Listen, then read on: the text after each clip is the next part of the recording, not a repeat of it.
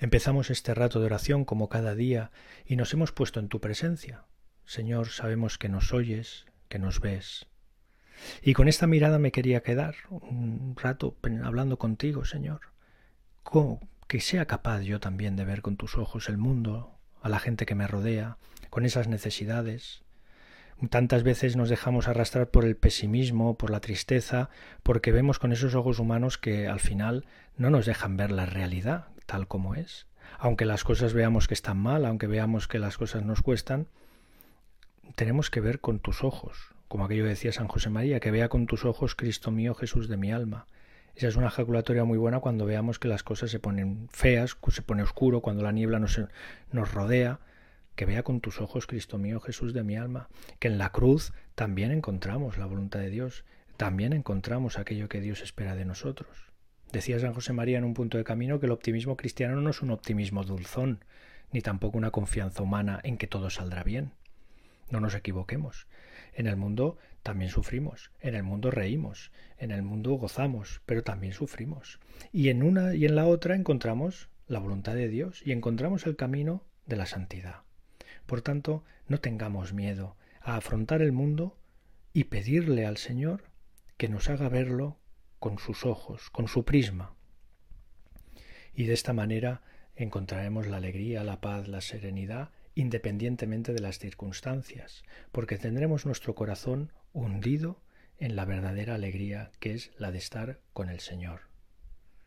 Un optimismo, dice San José María, que hunde sus raíces en la conciencia de la libertad y de la seguridad del poder de la gracia. Esas dos cosas, nuestra voluntad, Señor, el querer hacer las cosas, pedirte tantas veces que quiero querer, quiero querer, y luego la conciencia o la seguridad, perdón, del poder de la gracia. El solo poder no voy a conseguir nada porque estamos como mirando metas sobrenaturales y necesitamos nuestra libertad, nuestra voluntad de hacer las cosas y la seguridad de que tú nos ayudas.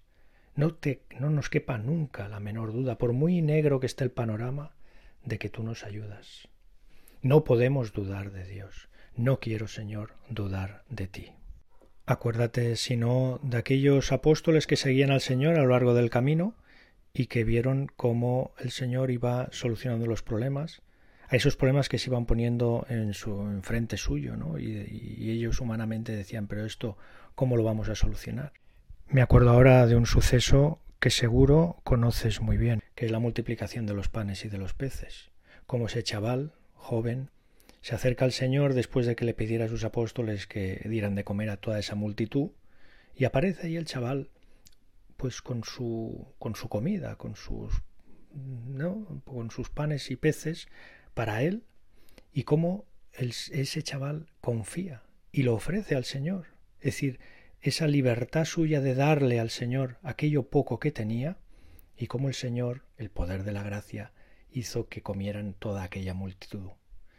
Vamos a darle al Señor lo poco que somos, lo poco que tenemos, vamos a confiar en su gracia. Que hay cosas que están mal, que vemos en el mundo pues el pecado, somos conscientes del pecado en nosotros y en el mundo, que vemos que hay cosas que como que la iglesia a veces tiembla, ¿no?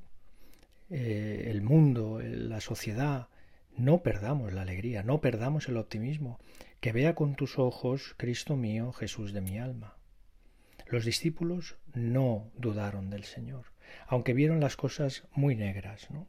Cuando vieron al Señor clavado en una cruz, cuando vieron antes al Señor Mm, pues pues eso, ¿no? flagelado, coronado de espinas, abandonado. Ellos mismos se dieron cuenta de su propio pecado de haber dejado al Señor, de haberle abandonado, ¿no? Y, y, no, se, y no se dieron por vencidos. Confiaron al final, quizá por la ayuda del Espíritu Santo, sin duda, que nosotros también le pedimos ayuda para nosotros, pues eso, pues vieron que, que, que la gracia hace, hace maravillas, hace milagros, la gracia, evidentemente. Pues que tú y yo tengamos esa, esa seguridad, ¿no? Y podemos repetir, como decía, pues esa jaculatoria de San José María, que vea con tus ojos, Cristo mío, Jesús de mi alma. Yo creo que vale la pena, en todo momento, cuando las cosas se pongan difíciles, como decía antes, vamos a repetirle al Señor, danos tu gracia, danos tu fuerza para seguir adelante y sobre todo para ver al mundo con ese prisma, el prisma cristiano, que es el prisma de, de el que sabe que tiene la guerra ganada, que la guerra ya se ha acabado, que ha ganado Cristo y que a nosotros solo nos queda las pequeñas batallas de cada día, sabiendo con esa alegría, con ese optimismo de que la guerra se ha ganado.